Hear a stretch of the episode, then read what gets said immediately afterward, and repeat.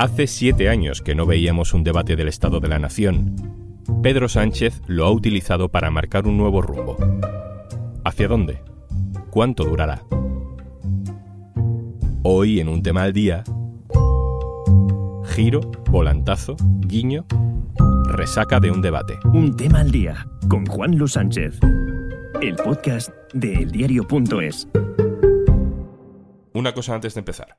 En las guerras o en las crisis económicas, Oxfam Intermont trabaja para que todas las personas tengan los mismos derechos y oportunidades. Contigo podemos hacer que la igualdad sea el futuro. Entra en oxfamintermont.org. Mucha gente me dice que este gobierno de coalición progresista se ha enfrentado a pruebas muy duras. Una pandemia, un volcán, fenómenos meteorológicos adversos propios de la emergencia climática que vive el planeta y ahora una guerra en Europa. Y es cierto. Pero quisiera que cada cual se preguntara en su foro interno ¿Qué hubiera sido de este país si hubieran gobernado otros estas adversidades?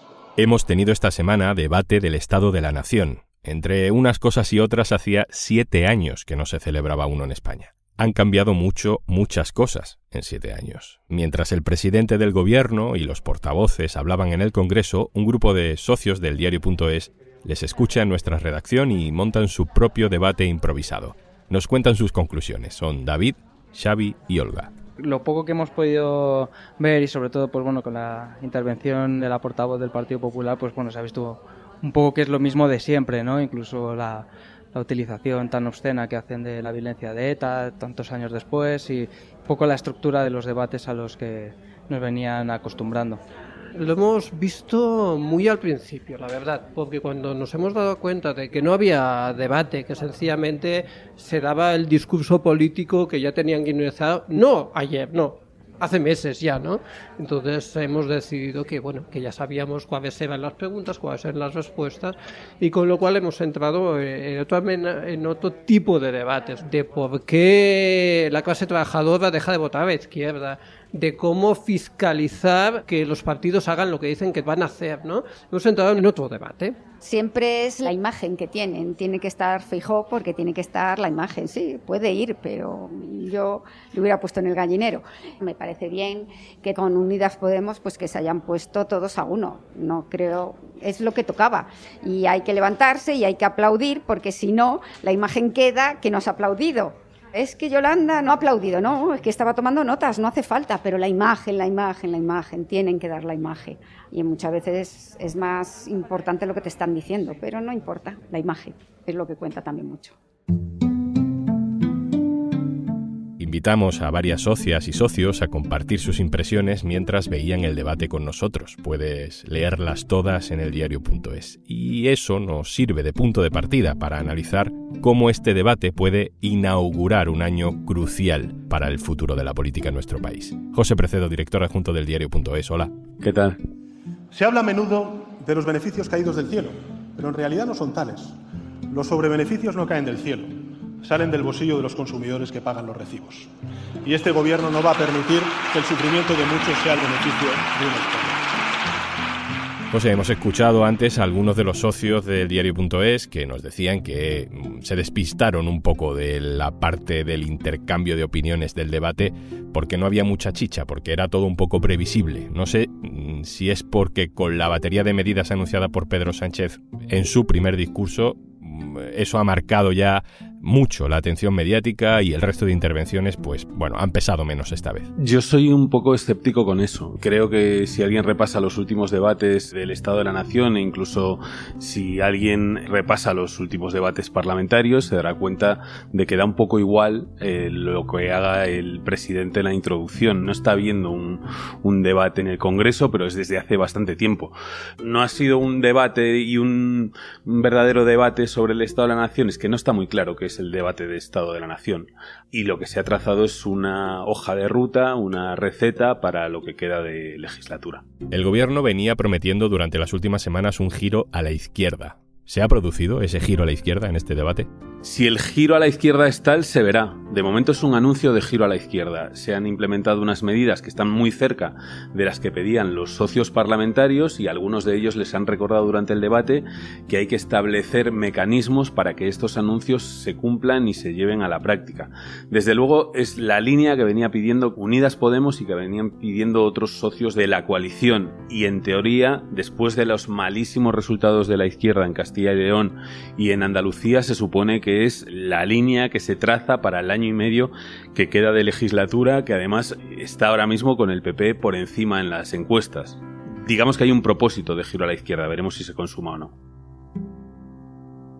Un 12 de julio como hoy, a las 4 de la tarde como ahora, aparecía el cuerpo de Miguel Ángel Blanco aún con un hilo de vida. Su pulso apagaba, pero el de la nación española latió más fuerte que nunca. En su recuerdo quiero comenzar mi intervención guardando en mi tiempo un minuto de silencio. Escuchamos a la portavoz del Partido Popular, Cuca Gamarra. Feijó no pudo participar en el debate, José, porque no es diputado. No sé si eso ha hecho que el discurso popular sea como más previsible. De hecho, ETA fue la protagonista principal del argumento para criticar al gobierno. Feijó no habló en el debate, pero estaba, estaba allí y estaba en el discurso. Quien quiera pensar que Cuga Gamarra da ese discurso sin haberlo pactado con el líder del PP que quiere controlarlo todo en el discurso ideológico del partido no está en la realidad. El discurso lo hizo Gamarra, pero es el discurso que quiere Feijó. Igual que el jueves después se reúne con las víctimas del terrorismo, cree que ETA es un argumento que le sirve para el prietas las filas e incluso para competir en el mercado electoral con Vox y Cuca Gamarra hizo el discurso que quería Feijó no descartemos que Feijó trate de desmarcarse de este discurso diciendo que no lo ha pronunciado él, porque efectivamente no va a haber cortes de este discurso con sus palabras, pero este discurso es el discurso que aprueba Feijó para el debate más importante de la legislatura. Oíamos antes lo que decía el PP sobre ETA y el gobierno y esto es lo que dijo Bildu sobre ETA. Trasladarles nuestro pesar y dolor por el sufrimiento padecido. Sentimos su dolor y desde ese sentimiento sincero afirmamos que el mismo nunca debió haberse producido, que a nadie puede satisfacer que todo aquello sucediera ni que se hubiera prolongado tanto en el tiempo. Desgraciadamente, el pasado no tiene remedio. Estas palabras se parecen mucho, son casi literales a aquellas de Arnaldo Otegui en octubre del año pasado, pero José, yo creo que es la primera vez que escuchamos algo así en un debate del Estado de la Nación. A Bildu se le ha llegado a criticar por ir a un homenaje que convocaban sobre las víctimas, con lo cual es un win-win para la forma de entender la política de la derecha, que es si no van les criticamos, si van también les criticamos. No es la primera vez que Bildu condena la violencia y que se solidariza con las víctimas de ETA.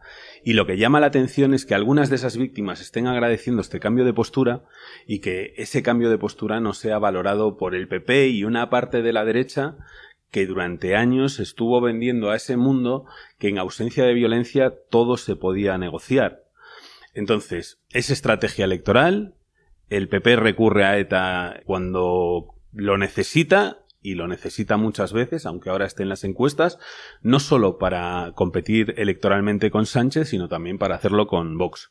Vamos a escuchar otro momento importante de este debate. Y me van a permitir que en mi última intervención en este debate del Estado de la Nación agradezca en primer lugar al Grupo Parlamentario de Unidas Podemos y las confluencias el apoyo que han prestado durante estos dos años y medio y sin duda alguna también al grupo que tengo detrás de mí, al Grupo Parlamentario Socialista. Creo que vosotros y vosotras, si me permitís que estute en esta última parte de mi intervención, sois los verdaderos protagonistas de muchas de las conquistas sociales que hemos logrado en beneficio de la mayoría José, esta escenificación de unión entre socios de gobierno, ¿crees que es la última de la legislatura o el principio de eh, un intento de conservar la unidad eh, dentro de la coalición como única manera de no eh, ahondar en el desgaste que va a suponer la crisis y el final de la legislatura? Digamos que la táctica electoral, el cortoplacismo político podría venir a decirnos que puede ser lógico que los partidos de la coalición se separen y se desmarquen de cara a, la próxima convocatoria de elecciones. Eso no sé si tiene mucha lógica en un escenario normal.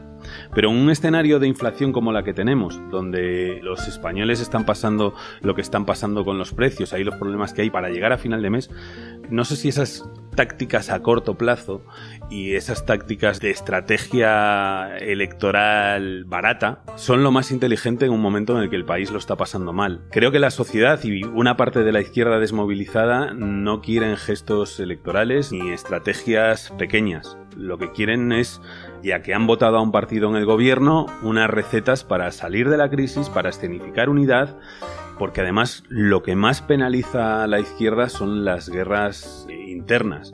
Y no sé si el país está para un año y pico de campaña electoral a la vuelta del verano. Me da la sensación, por lo que se ve en la calle, que no quieren esto. Y es difícil porque a la vuelta del verano va a ser ya pre-campaña de las municipales y autonómicas. Creo que se equivocarían los partidos del gobierno si llevan al país a una campaña electoral de un año y medio. No es lo que está pidiendo la sociedad, desde luego. José Precedo, muchas gracias, un abrazo. Gracias a vosotros. Y antes de marcharnos, Hola, ¿qué tal? Soy Juanjo de Podimo, te echaba ya de menos y me apetecía traerte esta semana el antipodcast. Eh, son Ángela y Albanta y de muy poquitos medios y de hacerlo en casa han pasado a una sexta temporada ya en Podimo y esta vez con un plato, un estudio precioso, un decorado increíble a la altura de estas dos bellezas que además tienen tanto que contar y lo hacen de forma tan increíble que estamos enganchadísimos desde, desde Podimo a, a este proyecto. Se llama Keep It Cutre y y, bueno, mire, dejo de hablar, escúchalas porque es que son dos reinas. Y lo que no me gusta tanto de Roma es que el primer día llego yo monísima, entro a una iglesia y me censuran por guarra. Por el hombrito. Hombre, hombros tapados. Que digo yo que... En el Vaticano. No, no, ni siquiera. En iglesias, en una iglesia, en el Panteón en el panteón a ver qué es ver un agujero en el techo. Que digo yo que si Diosito me ha creado no se va a escandalizar por verme un hombro. Diosito. Ya Adán y Eva iban en taparrabos. Diosito, si tú estás en todos lados, en la ducha tú me has mirado. Exacto. Hombre, eso yo me lo sé. Exacto, entonces digo yo que no sé por qué se tienen que ofender. Eso es un negocio. Porque yo quería entrar al panteón después de hacer una cola infernal y justo cuando me dicen, señora, se tiene que tapar los hombros, yo me doy la vuelta y hay un señor con siete pañuelos así.